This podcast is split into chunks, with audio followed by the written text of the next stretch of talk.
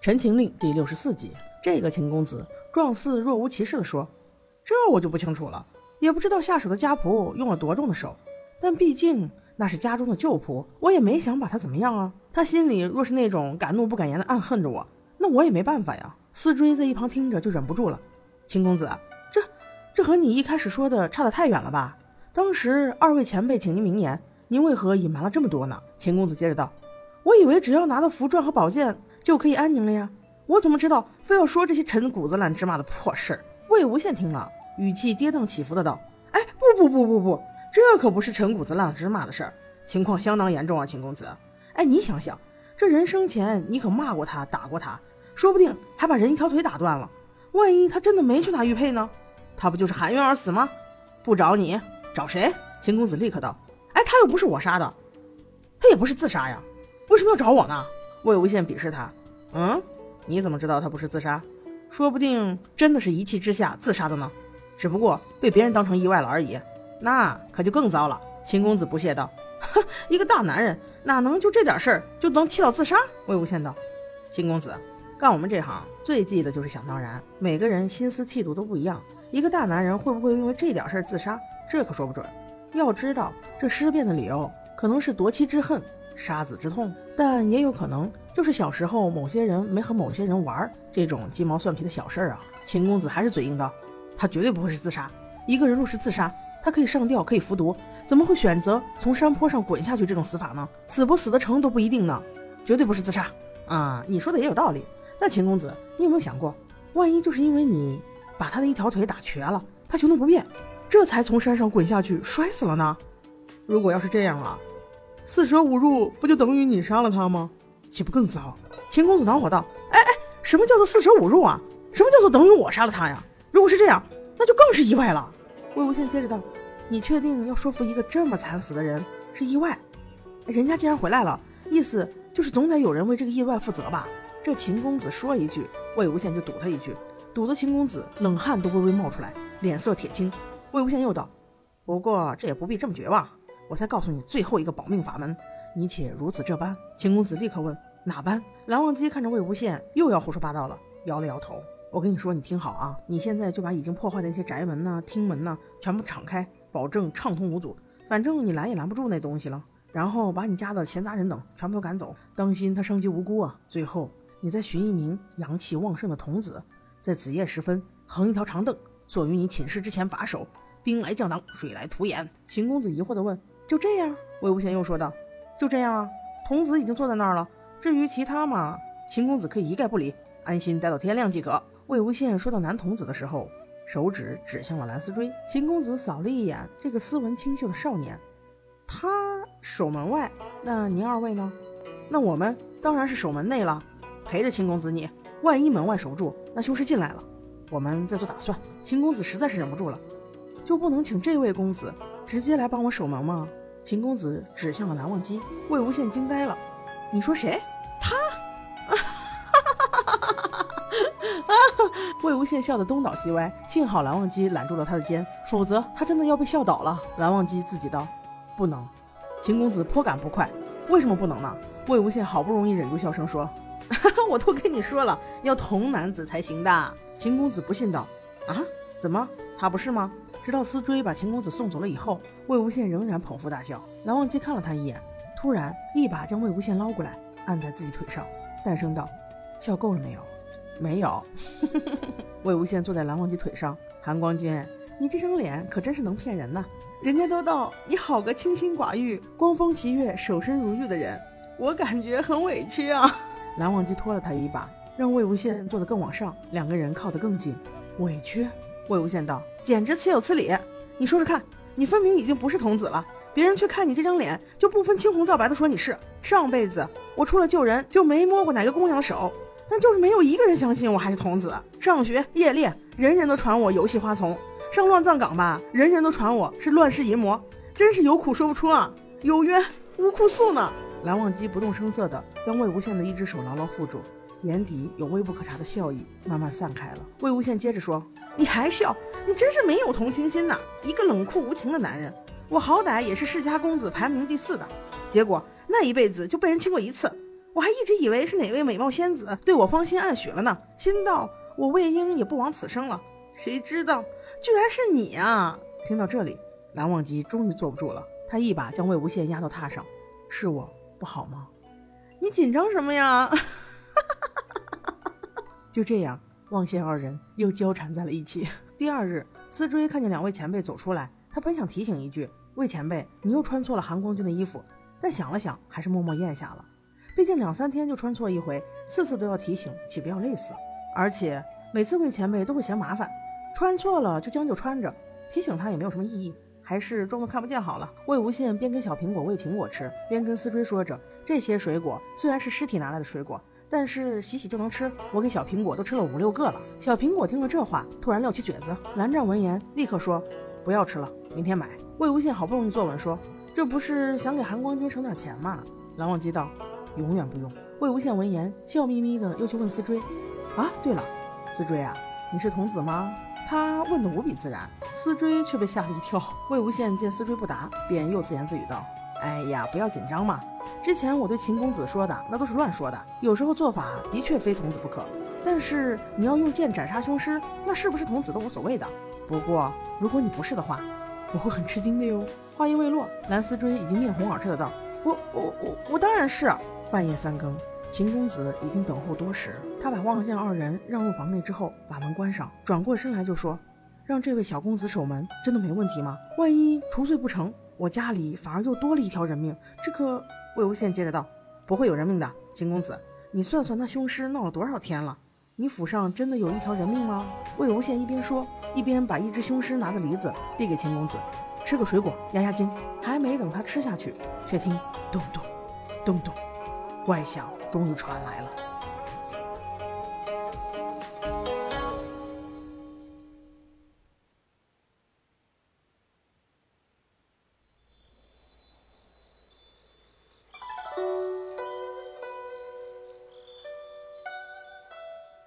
陈情令》第六十五集，怪声传来，秦公子立刻把手放在了腰间的剑上。这怪声越来越近，每响一次，烛火像是害怕一般颤抖一次。门外呼的一声清亮的长剑出鞘之声，纸窗上淡淡的黑影掠过。秦公子面色发青道：“外面怎么了？”魏无羡无所谓的道：“哎，打起来了而已，不用在意。”蓝忘机听了片刻，道：“太过。”魏无羡自然明白他的意思。蓝忘机的意思是说，思追的剑法精神不能统一，恐怕将来难以精进呐。哎呀，已经不错了，思追还小。出手控制不住，长大点儿多跟人对对就没问题了。蓝忘机微微的摇了摇头，又听了少顷，突然望向魏无羡。魏无羡也是很惊讶，他也听出来了，刚才思追有几剑，那可不是蓝氏剑法，而是云梦江氏啊，不妥。那你回去要罚他吗？罚？秦公子听得摸不着头脑。你们在说什么呀？魏无羡把从地上捡起来的梨递到他手上，没什么，你吃点东西压压惊，不要这么紧张。一转头，他立刻就换了一种情绪。韩光君，不过你好厉害呀！我听得出来云梦的剑法，这不稀奇。你怎么也能听出来呢？与你交手数次，记住了罢了。所以才说你厉害呀！我用云梦江氏的剑法跟你交手，总共也就十几年前那几次吧，这你都能记得住啊？一听就听出来了，这还不厉害吗？他边说着，便把烛火推到蓝忘机那一边，想看一看他耳垂红了没有。蓝忘机却也识破了他的险恶用心，五指牢牢附在魏无羡拿着烛台的那只手上，给他推了回去。烛光一来一回中，摇摇晃晃，暗暗映出魏无羡一双笑盈盈的眼，弯弯上翘着，看得蓝忘机喉结微动。正在这两人你来我往时，巨是一怔。魏无羡嗯的一声，秦公子如临大敌，哎，怎么了？这蜡烛有问题吗？无语片刻，魏无羡道：呃，没有，这蜡烛很不错，再亮点就更好了。转过头，他又对蓝忘机说：“这几件丝锥倒是漂亮，但是听起来好像也不像你家剑法，也不像我家剑法。”蓝湛凝眉道：“也许是温氏，嗯，多半是温宁教他的吧。也好。”他们说话间，屋外阵阵巨响，叮铃哐啷的动静越来越大，秦公子的脸也越来越青。魏无羡觉得有点不像话了，冲着外面喊道：“哎，我说思追啊，我们这里都说了十几句话了，你就是拆房子，现在也该拆完了吧？”蓝思追在外面回道。哦，魏前辈，这凶尸闪得极快，而且他一直都在躲我啊！啊，他怕你吗？不怕，他很能打的，但是他好像不想打我。魏无羡又好奇道：“嗯，他不想伤不相干的人吗？”魏无羡又扭头给蓝忘机说：“ 哈哈，这倒有趣，我很久没有见到这么讲道理的雄狮了。”秦公子焦躁不已的道：“他行不行啊？怎么还拿不下来啊？”魏无羡尚未开口，蓝思追又道：“韩光君，魏前辈，这只雄狮左手成爪，右手成拳，好像手里抓着什么东西呢。”蓝忘机闻言说道：“思追，收剑。”思追最是听话，立刻收了剑。秦公子害怕道：“啊，不必打了吗？”魏无羡起身道：“不必再打，因为嘛，这事情已经解决的差不多了，只差最后一步。哪一步啊？”魏无羡一脚踹开大门，哼，就我这一步。大门一开，那凶尸就扑了进来。几人忽的闪开，只见那死去的家仆五指犹如铁钳一般，紧紧地抓着秦公子的喉咙，但是倒也没想把他掐死。秦公子见状，拔出他的宝剑。一剑一剑捅在那个凶尸身上，但是就像捅在白纸上一样，毫无作用。那凶尸缓缓抬起右拳，朝秦公子脸上挪去，仿佛要一拳把他砸个脑浆迸出。思追看的几乎要冲了上去，可是却被魏无羡的一个眼神阻止了。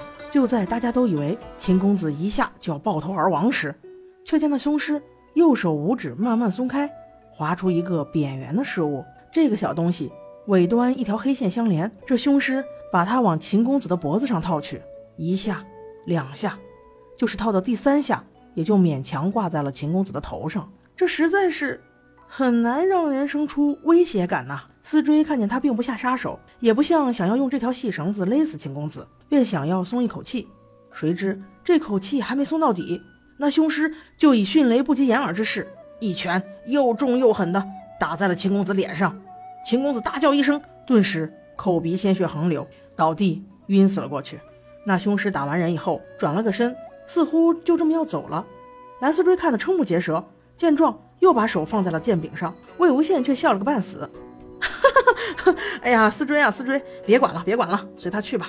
只见那凶尸转头看了他一眼，点了点头，便拖着一条断腿，一瘸一拐的蹦蹦跳跳的出门去了。望羡二人带着思追，见事情解决了，也就离开了秦府。走在路上，有一句没一句的搭着。魏无羡道：“像这么讲道理的凶尸，这么多年头一次遇到啊。”蓝忘机收了收小苹果的缰绳，淡声道：“嗯，运气很好。”“对呀，这个秦公子运气也太好了。”思追没忍住，憋了半天，诚恳的道：“不过我觉得一拳有点少啊。”哈哈哈哈。魏无羡就这么笑着，一同回了住处。七日后，城中传来了有关他的消息，听说一日清晨。突然在大路边发现了一具破烂的青年尸体，腐烂了一半，臭不可闻。正在大家商量着是不是用一张席子卷了，挖个坑给埋了时，这位秦公子大发善心，出了钱帮忙收敛尸骨，规规矩矩的给葬了。一时间，人人交口称赞。在望县二人将要离开此城时，路过秦府，秦府早已换了门面，人进人出，一扫日前乌烟瘴气、门庭冷落的情形，又是一派欣欣向荣。《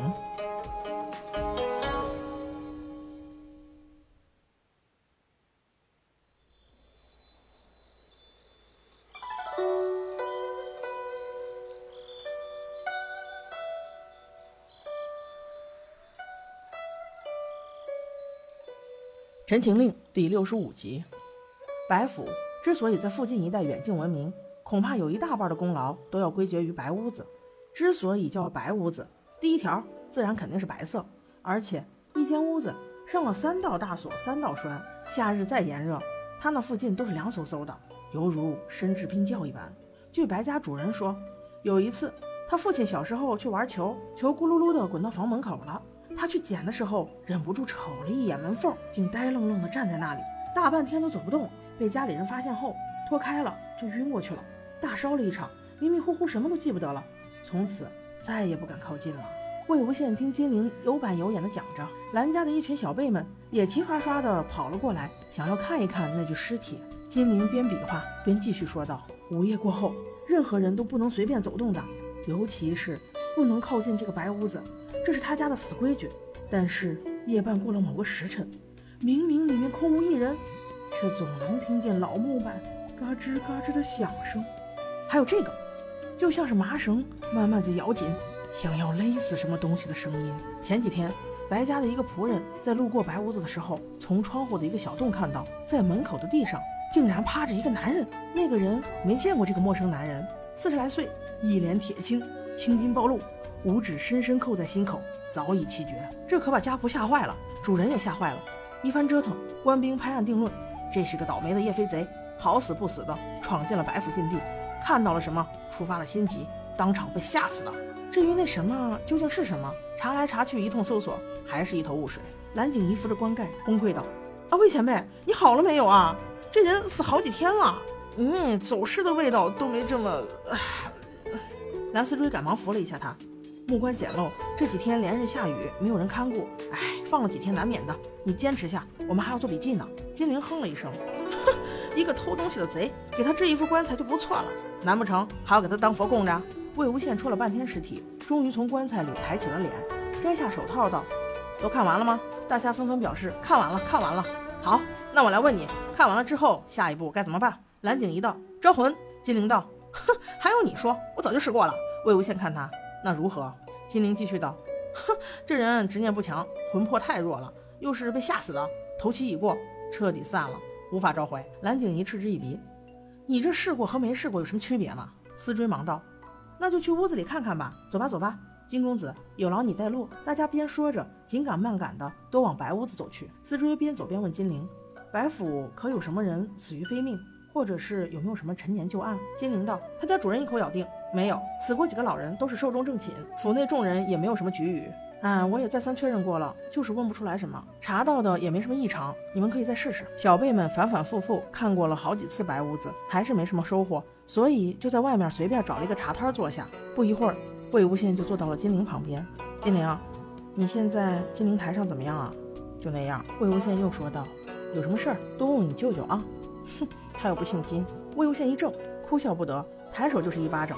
你好好说话。金陵嗷了一声：“你做什么打我啊？我打你是叫你想想你舅舅，他一个不爱管闲事的人，为你到别人家去逞威风斗狠，被人戳了多少下你都不知道。”现在你跟我说他又不姓金，这让他听到了，心寒不心寒？金陵怔了怔，怒道：“哎，我我又不是那个意思，我……那你跟我说你是什么意思？我我这这我嗯我第一个我中气十足，第二个我心虚漏气。”魏无羡道：“我我我我什么我？我帮你说吧，你是这个意思。江城虽然是你舅舅，但是对于兰陵金氏而说，他还是个外人。”之前为了帮你，已经插过几次手了。但若在别人家的地盘，这个手也不能抻得太宽吧？这些今后难免成为人家攻坚的借口，给他带来麻烦，对吧？金陵又大怒：“废话，你这不是知道吗？那还打我？”魏无羡反手又一巴掌：“我打的就是你，有话不会好好说呀？多好的话，怎么从你嘴里说出来，咋就这么难听呢？”金陵抱着头吼道：“蓝忘机不在，你怎么就这么打我呢？”魏无羡道：“他要是在，我说一声，我叫他帮我一起打你，你信不信？”可可我是家主呀！魏无羡轻蔑一笑，哎，我打过的家主没有一百也有八十了，你还跟我说你是家主？金陵立刻跳起来，你再打我，我可走了。回来！魏无羡一手拽着他的领子，又把他拽了回来。不打你了，好好坐着。金陵一脸警惕，勉强坐下。魏无羡抿了一口茶，突然说道：“阿玲，这次看到你，你长大了不少啊！你现在看起来，嗯，可靠了不少，我很高兴，但也有些……”怎么说呢？其实你以前那样傻乎乎的也挺可爱的。金陵闻言又有点坐不住了。魏无羡冷不防地伸出手，用力搂住他肩膀，疯狂地揉了他的头一把。不过不管怎么说，见到你这个臭小子，我就很高兴了。哈哈！金陵不顾头发蓬乱，从凳子上蹦了起来。魏无羡又一把把他拽了回来。你去哪儿啊？我去看一下白屋子。哎，你不是去看过了吗？我再去查探一下。魏无羡道：“你既然已经看过很多次了。”想必再去看也没有什么新的发现，不如帮我查查别的吧。金陵就怕他说肉麻的话，见舅舅转换了话题，便说：“好，你要查什么？”魏无羡道：“查查本地，看看有没有一个怪人，脸上被刮了数十刀，眼皮和上下唇都被切去了的。”金陵听他的话不像是胡诌，他说：“可以是可以，但是你为什么要查这种人呢？”冷不防的，那正在加水的茶女道：“你们说的是钩子手吧？”魏无羡转头道。钩子手是啊，没嘴皮没眼皮，这说的不就是他吗？听公子你的口音不像是本地人，居然知道这个人，我还奇怪了。金陵道：“哎，那我也算本地人了，我怎么没有听过这个人？”茶女道：“哎呀，你年纪小嘛，没听过也不奇怪。不过这人以前很有名的。”魏无羡道：“有名？怎么个有名法？”《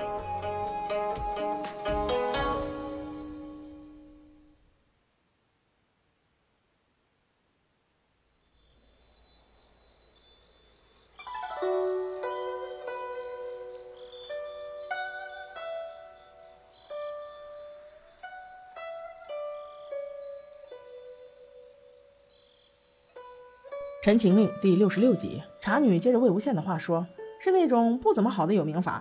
我是小时候听我姑婆讲过。你可以想想，这是多早的人了。这个钩子手啊，名字叫什么不知道了，是个小铁匠。虽然穷，但是手艺还挺好的，人长得也体面，老老实实、勤勤恳恳的。他还有一个老婆，长得好漂亮，好漂亮呢。他对他老婆可好了，可是他老婆对他可不怎么好，在外面找了别的野男人，不想丈夫了，就……”呃，把他给杀了。很显然，这茶女是从小被这个传说荼毒大的，因此她也来荼毒别人。说的是有声有色，语气和表情都十分到位，听得金陵一惊一乍的，心道：哎呦，果然最毒妇人心呢。但是魏无羡常年和凶尸恶灵打交道，类似的故事没有听过一千也有八百，这些梗都烂了，只是托腮听着，面无表情。茶女接着道：这个坏女人，我跟你说啊，她害怕她的丈夫的尸体被别人认出来。然后他就割了他的眼皮，在他脸上划了数十刀，还因为害怕下了地府，他和判官瞎说八道，就把他的嘴、上下嘴皮儿全部都给割掉了。后来他看到打铁台上有一柄铁钩，他就用这铁钩勾住了他的舌头。突然有一人道：“他老婆怎么可以这样啊？竟然用这种丧心病狂的手段残害自己的丈夫！”金陵听得入神，被这声音惊得头皮一炸，回头一看，这才发现原来是思追、景怡等人已经从白府赶了出来，一起聚精会神的听这个茶女慢慢说 男男女女的故事，不就那点由头吗？嫌贫爱富、喜新厌旧，旁人可说不清楚啊。总之，这铁钩就变成了那副人不人、鬼不鬼的模样，奄奄一息。那个毒妇便偷偷把他扔在城西的坟堆里了。乌鸦最爱吃这种死人的烂肉了，可是看了他那张脸，竟敢都没敢啄一口啊！蓝景怡这种人，听什么故事都特别容易动情，他乃是绝佳的听众。他说：“哎呀，太过分了，太过分了！难道害死别人就没有报应吗？”茶女又道：“有啊，怎么没有？这个小铁匠虽然被这么坑害了，但是居然大难不死。一天晚上。”他竟从坟堆里爬了出来，回到家后，把他正在装没事一样的睡觉的老婆喉咙咔嚓一下，用铁钩一下子给勾烂了。众小辈神色复杂，又是毛骨悚然，又想松一口气。茶女接着道：“他杀了他老婆以后，把他的脸也划烂了，舌头也勾掉了，但是他的怨气还是没有消。从此以后，开始见到漂亮女人，便要杀死。”蓝景怡一愣。这就不应该呀，报仇便也罢了，但别的漂亮女人又没招他，又没惹他的。茶女道：“是呀，他可管不了那么多。他变脸的时候那副鬼样子，看到漂亮女人就想起他老婆，心里那个恨呀，你让他怎么办呢？总之，后来很长的一段时间里，年轻的姑娘稍微天色暗一点都不敢独自出门，就算不出去，没有丈夫，没有爹爹在家里，也不敢睡觉的，因为时不时就会有一具被勾了舌头的女尸被丢在路旁啊。”金陵道。就没有人抓他吗？茶女道：“抓不住啊！这个铁匠杀了老婆之后就不见了，原先的房子不住了，又像是被鬼附身一样神出鬼没，身法门道不一般呢，一般人也抓不住。反正我听说过了好几年才被制服呢。这件事儿渐渐平息了，大家这才安安睡觉。阿弥陀佛，谢天谢地了。听了这么老多，魏无羡一行人离开了茶摊儿。思追赶紧问道：“魏前辈，你突然想起查这个钩子手，是和白府的邪祟有关吧？”嗯，那自然是。金陵不解地问道：“有关在哪里呢？”就在这飞贼的尸体里。金陵回道：“这飞贼的尸体我看过好几次了。”魏无羡一把抓过来，可是你看的还不够仔细啊！他拽着金陵的肩膀，忽然一压，金陵低头，与那尸体真正的面对面，近在咫尺。魏无羡道：“看他眼睛。”金陵眯起眼睛，看着这暗淡无光的眼珠子，只看了一眼，从脚后跟到头发旋就凉了一半。思追心知有意，立刻也俯身看了过去，只见那尸体黑色的瞳仁里。倒映出的竟不是他自己的身影，那是一副陌生的脸孔，几乎占满了瞳仁，脸皮凹凸不平，刀疤遍布，没有眼皮和嘴唇。四追看到说，听闻过一些民间传言，有时眼珠会把临死前看到的东西记录下来，没想到当真如此。魏无羡道：“啊，只是偶尔罢了，因为这飞贼是被生生吓死的，无论他看到什么，怕是印象都极其深刻，难以磨灭，所以才有用。”无论如何，就按照这个线索先查查再说。待到暮色时分，金陵在白府大堂走了几个来回，跟蓝景怡斗了几回嘴，还不见魏无羡和蓝思追回来。正准备去找，结果突然砰的一声，门被撞开，率先闯进来的就是蓝思追，他手里似乎抓着什么烫的事物，一进门就脱手摔在了地上。魏无羡跟着他们，忙不迭地说：“散开，散开，当心危险！”金陵道：“钩子手的铁钩。”思追道：“是，上面附着东西，千万别用手碰。”小辈们噼里啪啦丢了很多符篆上去，有的还撒盐，有的还泼水，就是浇不灭这怨气。钩子还在熊熊燃烧，有人提议说要把它给融了。它这么烫怎么融？蓝思追怒道：“大家都别说了，火不够，那就再加它一把。”说完捏了个指诀，火焰当时就燃了一把。旁人见状都齐齐效仿。金陵和蓝景怡也顾不上吵嘴，凝神守诀。大家都如临大敌的等待了许久，那铁钩终于在炙热的火焰中慢慢消失了。见始终都没有异变，蓝景怡紧张的道：“解决了吗？解决了吗？”四追吐了口气，回头道：“铁钩没了。”一众小辈们都很高兴，唯有金陵有点唉声叹气，因为这次夜猎。他竟然没有起到什么作用，谁知魏无羡道：“你们这么说我也太马虎了吧？解决没解决，怎么能到这一步就下定论呢？不再验证一番吗？”闻言，金陵精神一振，问道：“怎么验证？”魏无羡道：“来个人进去住一晚上，若是在里面住一晚上，果然真的没有什么异状，那才能拍着胸脯保证彻底没有问题了。”金玲立刻道：“我来。”《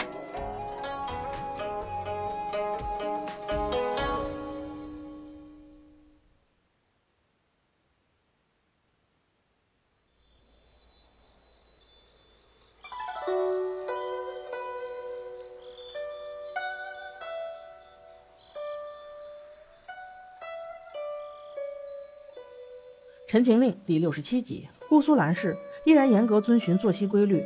次日清晨，早早起来，蓝思追出门前被蓝忘机叮嘱过，一定要把魏无羡拖起来用早饭。因此，他花了小半个时辰，使出浑身解数，终于把魏无羡拖下了楼。众人在饭桌上互相打着招呼。魏无羡看着金陵，又指了指自己的眼睛，道：“你这是？”金陵面色无光，果然没清理干净啊。众人闻言都紧张起来。原来事情是这样的，昨晚。金陵进入白屋子之后，环顾了一下四周。这房间内陈设极其简单，几乎没有家具。金陵摸了一把就受不了了，床上满都是灰，没有家仆敢靠近这里，所以也没有办法打扫。他只能勉强睡下，面朝墙，背朝外，还有一面镜子藏在手心。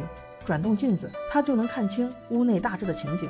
金陵等到大半夜，镜子里出现了黑黢黢一片，于是他把这镜子转来转去，正在体会其中乐趣，突然。一抹刺眼的白色掠过，他心里猛地一凉，定了定神，慢慢把镜子转了过来。听到这里，蓝景怡颤声道：“镜镜镜子里面出现什么了？钩子吗？”金陵道：“不是，是一把椅子。”蓝景怡正要松一口气，转念一想，瞬间汗毛倒立了起来。哪里值得松一口气啊？金陵刚才分明说屋子里面陈设简单，几乎没有家具，只有一张床啊。那么，这张椅子是哪里来的呀？金陵道。这张椅子就摆在我的床头，离得很近。一开始还空无一人，过了一会儿，忽然就坐了一个黑衣人。金陵想要看清楚这张脸，他悄悄地移动手里的镜子，可手腕刚动，似乎察觉到了什么。那女子慢慢抬起头来，那张脸，遍布数十道鲜血淋漓的刀痕。魏无羡并不意外，小辈们都听呆了。蓝景怡放下碗筷道：“啊，女鬼！”怎么会有女鬼？你会不会是吓傻了，看错了呀？金玲一掌拍过去，听谁说我傻，也不想听你说呀。虽然血是血，头发是头发，但是基本还是可以看得清的。那鬓发，那衣着，明明就是年轻女子的样式，肯定没错。我想应该是我们的方向找错了。虽然钩子上的怨气已经消除，但是白屋子里作祟的。恐怕不是钩子手。蓝景一道，那你没多花点时间仔细看看，看看他有什么标志没？比如说什么胎记啊、痣啊什么的。金陵没好气的道：“你当我不想吗？我本是想看的，但是那女邪祟察觉到了镜子的反光，马上就抬起头来，镜子里面照到了她的眼睛，我一不留神就和她对视了。他们有个规矩，如果被邪祟发现你正在观察他，那么你就不能再看了。”蓝景怡摸着胸脯啊，好险呐，好险！桌上七嘴八舌的讨论起来。不一会儿，魏无羡道：“金陵。”你待会儿去补个觉，晚上还要干活呢。景怡啊，你多吃点啊，今晚可是你打头阵。蓝景怡一听，险些把碗丢了。啊啊！我我打头阵呢？魏无羡又道：“金陵昨晚不是看过了吗？今晚我们一起见识一下。你带头。”魏前辈，你怕不是搞错了吧？怎么会是我呢？魏无羡道：“哪有搞错？历练嘛，人人有份儿，人人都有机会，人人都要上。四追金陵都上过了，下一个肯定就是你了。”蓝景怡愁眉苦脸道：“为为什么就是我呀？”众人一听，都鼓励他。哎呀，这是好事，这是好事。你看其他人，大家都想上呢。蓝景怡心想，哪有什么其他人呀？这不早上都跑光了吗？到了晚上，蓝景怡果然被魏无羡提到了最前面的位置，只可惜蓝景怡半点也不想要这个头等。她被金陵和思追夹在中间，战战兢兢地说：“我我可不可以换换个地方坐？”魏无羡道：“不可以，你看我都没有位置坐，你不要身在福中不知福了。前辈啊，我我我给你让座可不可以啊？不可以。那前辈啊，那有什么是可以的呀？提问可以。啊啊，思追啊。”待会儿我要是晕过去了，你你你帮我把笔记抄好啊！蓝思追哭笑不得。嗯，好。蓝景怡松了一口气，那那那我就放心了。思追鼓励他说：“放心吧，景怡，你肯定可以坚持下去的。”金玲也拍拍他的肩膀：“是啊，你放心吧。你要是晕过去，我一定会立马把你叫起来。”蓝景怡大惊：“哎，你走开，你走开！鬼知道你会用什么手段来叫醒我！”正嘀嘀咕咕间，纸窗上悠悠地透出了血色的光晕，仿佛突然有人在漆黑的房间里。点了一盏灯，众人立刻噤声，屏息凝神。红光也从一个一个小小的孔洞中，映得一只只窥探的眼睛爬满了血丝。蓝景怡颤颤巍巍地举起手来：“前辈啊，为什么？为什么这房间里看上去这么红啊？我我从来没有看过这么血色的残影。难道这房间有一盏红色的灯吗？”金灵道：“是因为这个人的眼睛进了血。”魏无羡问他：“金灵。”你昨天晚上看到的就是这个？金灵点点头。不过我没仔细看，他不是坐在椅子上，他是被绑在椅子上的。果然如他所言，那女子放在扶手上的双手是被麻绳紧紧地捆着的。忽的一道黑影闪过屋内，竟然多出了一个人。而多出的这个人，那张脸、眼皮、上下嘴唇都被割去了，不能眨眼，也不能合拢嘴，全部都是血丝外露，比传说中恐怖千万倍。蓝景一道：“钩子手吗？怎么回事？”钩子手不是已经被融了吗？怎么他他还会在这里？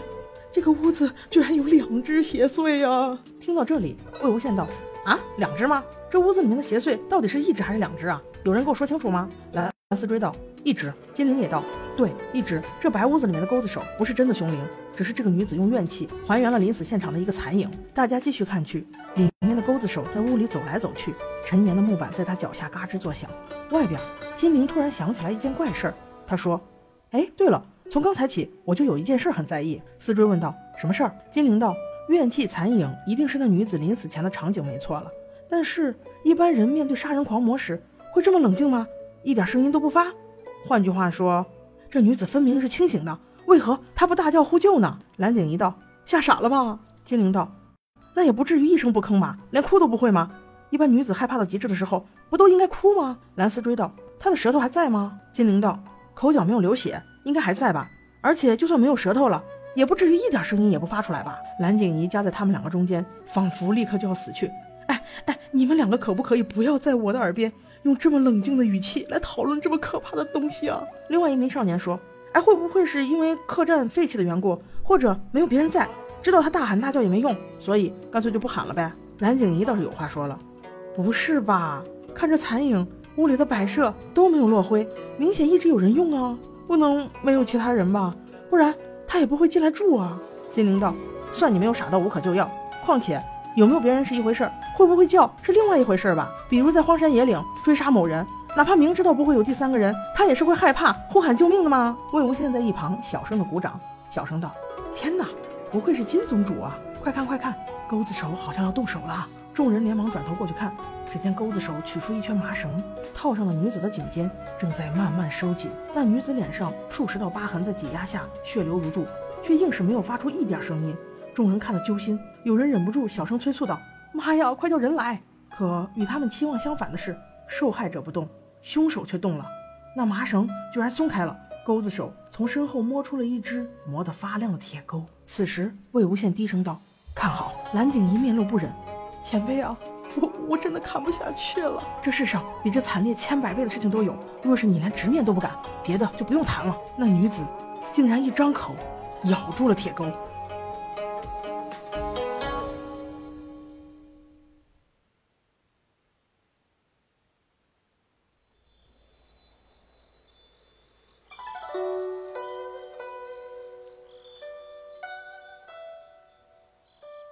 陈情令》第六十八集。那女子这一咬，惊得门外一群少年排排跳了起来，而屋内的钩子手似乎也被吓了一大跳，立即收手。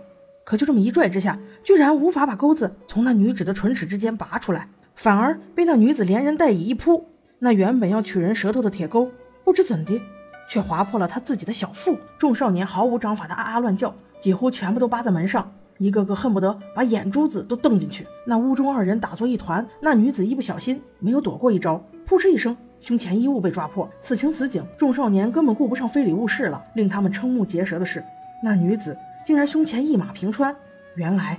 竟是男扮女装，钩子手扑上前去，徒手掐住他的脖子，却忘了那钩子还在对方嘴里，而对方也不甘示弱。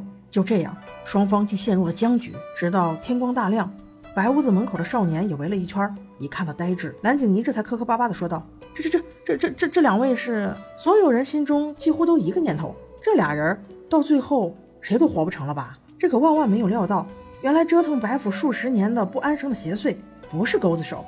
却是除了钩子手的那位英雄啊！金陵分析道：“逝者不愿往生，无非是有未了的心愿；而尸身不完整的亡者不愿往生，往往是因为没有找回自己丢失的那部分呀。他为何作祟？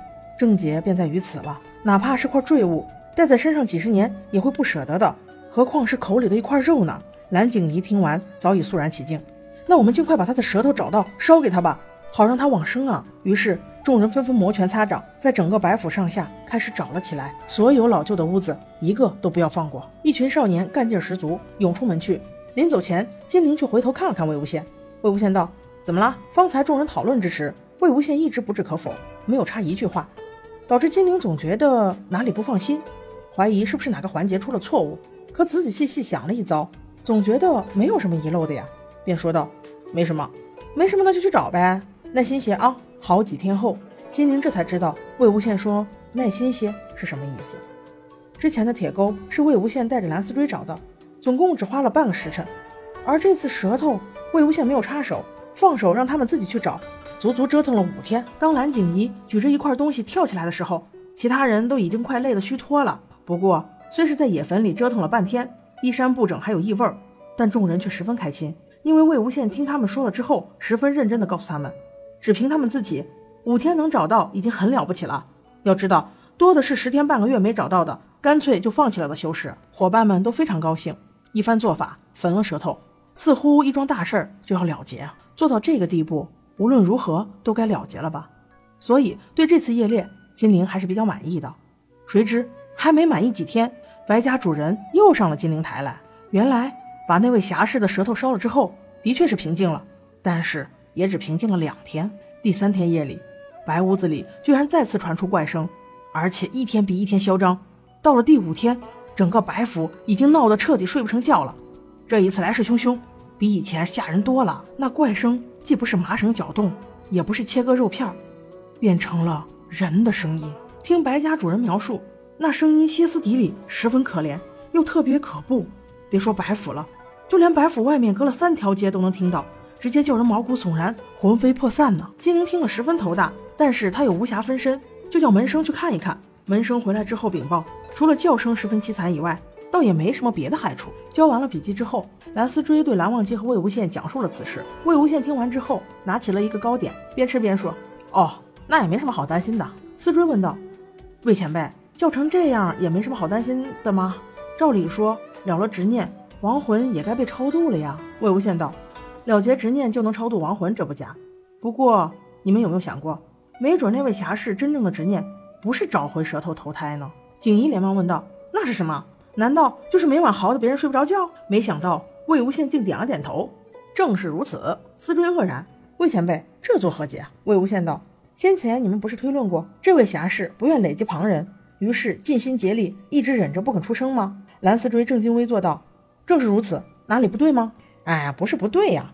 但是我有一个问题，如果有个杀人狂魔拿着刀子在你面前晃来晃去，放了你的血，划了你的脸，勒了你的脖子，勾了你的舌头，吓人不吓人？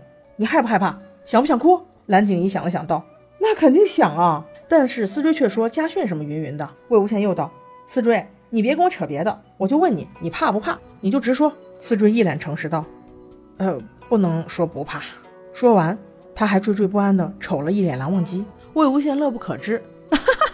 你害什么臊啊！人在痛苦的时候会害怕，会想让人来救自己，想大喊大叫、大哭大闹，这不是人之常情吗？你说是不是呀，韩光君？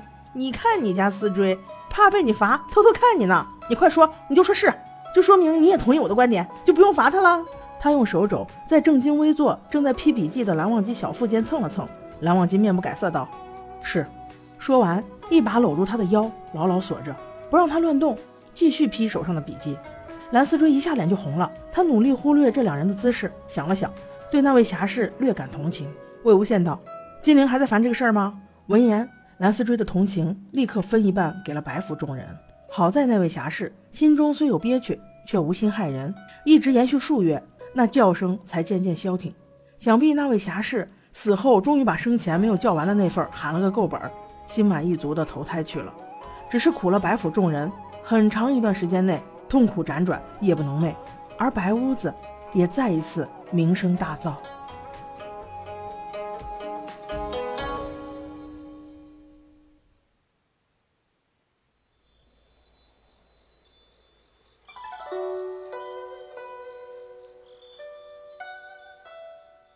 陈情令》第六十九集，在云梦莲花坞里，十几名少年打着赤膊，一个个的都躺在地板上，时不时翻个身，嘴里不停的咕哝着：“啊，热死了！”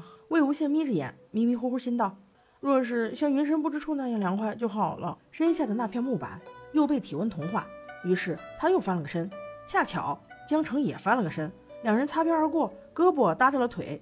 魏无羡立刻道：“江城，把你的胳膊拿开，像块炭一样。”江城道：“哼，你腿拿开。”魏无羡道：“胳膊比腿轻，我拿腿更吃力，好吗？还是你拿胳膊吧。”江城怒道：“魏无羡，我警告你，你不要太过分了，闭嘴，不要说话，越说越热。”就这样，你一句我一句，竟然打了起来，玩闹得十分开心。直到师姐来了，众人连声道：“师姐，师姐好。”有些容易害臊的，忍不住用双手交叠遮胸，躲到角落里去了。江厌离道：“今天怎么偷懒不练剑了？”魏无羡诉苦撒娇道：“师姐，这么毒的日头，校场里晒死了，去练剑就要脱一层皮的。师姐，你可千万不要告诉别人啊！那你们两个是不是又打架了？没有啊。”江厌离端着一盘东西道：“那阿成的胸口脚印是谁踹的？”魏无羡一听，哇，留下罪证了，连忙去看，果然有。可是已经没有人注意到他俩有没有打架。江厌离手上端着一盘大西瓜，一群少年蜂拥而至，三两下便分完了。大家都坐在地上吃西瓜，不一会儿，瓜皮和盘子堆成了小半个山高。江城和魏无羡不管干什么都要比一比，连吃西瓜都要比一比。魏无羡一开始还吃得很卖力，吃着吃着，突然噗的一声笑了。江城警觉道：“你又想干什么啊？”魏无羡又拿了一块，哎呀，没有了，你不要误会，我没想干什么，就是想起来一个人。江城道：“谁啊？”魏无羡道：“蓝湛。”江城道：“哼，你没事想他干什么？想念那罚抄的滋味不成？”魏无羡吐了吐嘴道。想他好玩呗，你不知道他可有意思了。我跟他说，你们家的菜也太难吃了，我宁愿吃西瓜皮，也不愿吃你家的饭。你有空来莲花坞玩呗。话音未落，江城一掌拍歪了他的西瓜。你疯了吗？叫他来莲花坞，给自己找罪受，真是。魏无羡急道：“哎哎，你着什么急啊？我的瓜都差点被你拍飞了。我就说说而已。他当然不会来了。你啥时候听说过他自己一个人跑出来玩过？”江城义正言辞地说：“啊，那咱先说好啊，反正我是拒绝他来的。”你不要乱请。魏无羡说：“哎呀，没看出来啊，你这么讨厌他。”江澄却道：“哎，我对那蓝忘机倒没什么意见，可是万一他真来了，我娘看见其他家的孩子这么好，到时候你也别想有好过的日子。”魏无羡嬉笑道：“呵呵，没事没事，来了也不怕。真要是来了，你就跟江叔叔说，让他跟我睡，我保证不出一个月能把他给逼疯了。”江澄嗤之以鼻啊：“你还想跟他睡一个月？我看不出七天你就被他捅死了。”魏无羡不以为然的道：“哼。”怕他吗？真要是打起来，他还不一定是我对手呢。众人连连都在起哄，笑魏无羡真是个脸皮厚的。江厌离道：“你们在说谁呢？姑苏交的新朋友吗？”魏无羡道：“是的，师姐。”江城撇了撇嘴道：“哼，你这朋友当的太有意思了。你去问问蓝忘机，看看他肯不肯当你是朋友啊？”魏无羡道：“你快滚吧！他要是不要我，我就缠死他。我看他肯不肯。”师姐，你看他，哎，对，你知道蓝忘机吗？江厌离道：“我知道呀。”就是大家说的那个很俊、很有本事的那个蓝家的二公子吗？果真很俊吗？魏无羡道：“很俊的。”江厌离问他：“比你呢？”羡羡。魏无羡想了想，嗯，可能稍微比我俊一点点吧。江厌离一边收着盘子，一边莞尔道：“那看来是真的很俊了。交到新朋友是好事儿，今后没事的时候，你们可以互相串门玩了。闻言，江城喷瓜，魏无羡连连摆手：“哎呦，罢了罢了罢了，他们家那地方饭又难吃，规矩又多，我可是不去的了。”江艳离道：“那你可以带他过来玩嘛，这次就是好机会，怎么不请你的朋友也来莲花坞玩一段时间呢？”江城道：“阿姐，你别听他瞎说了，他在姑苏可是很招人嫌弃的，蓝忘机哪肯跟他回来啊？”魏无羡道：“你这是什么话呀？他肯定肯的。”江城道：“醒醒，你醒醒吧！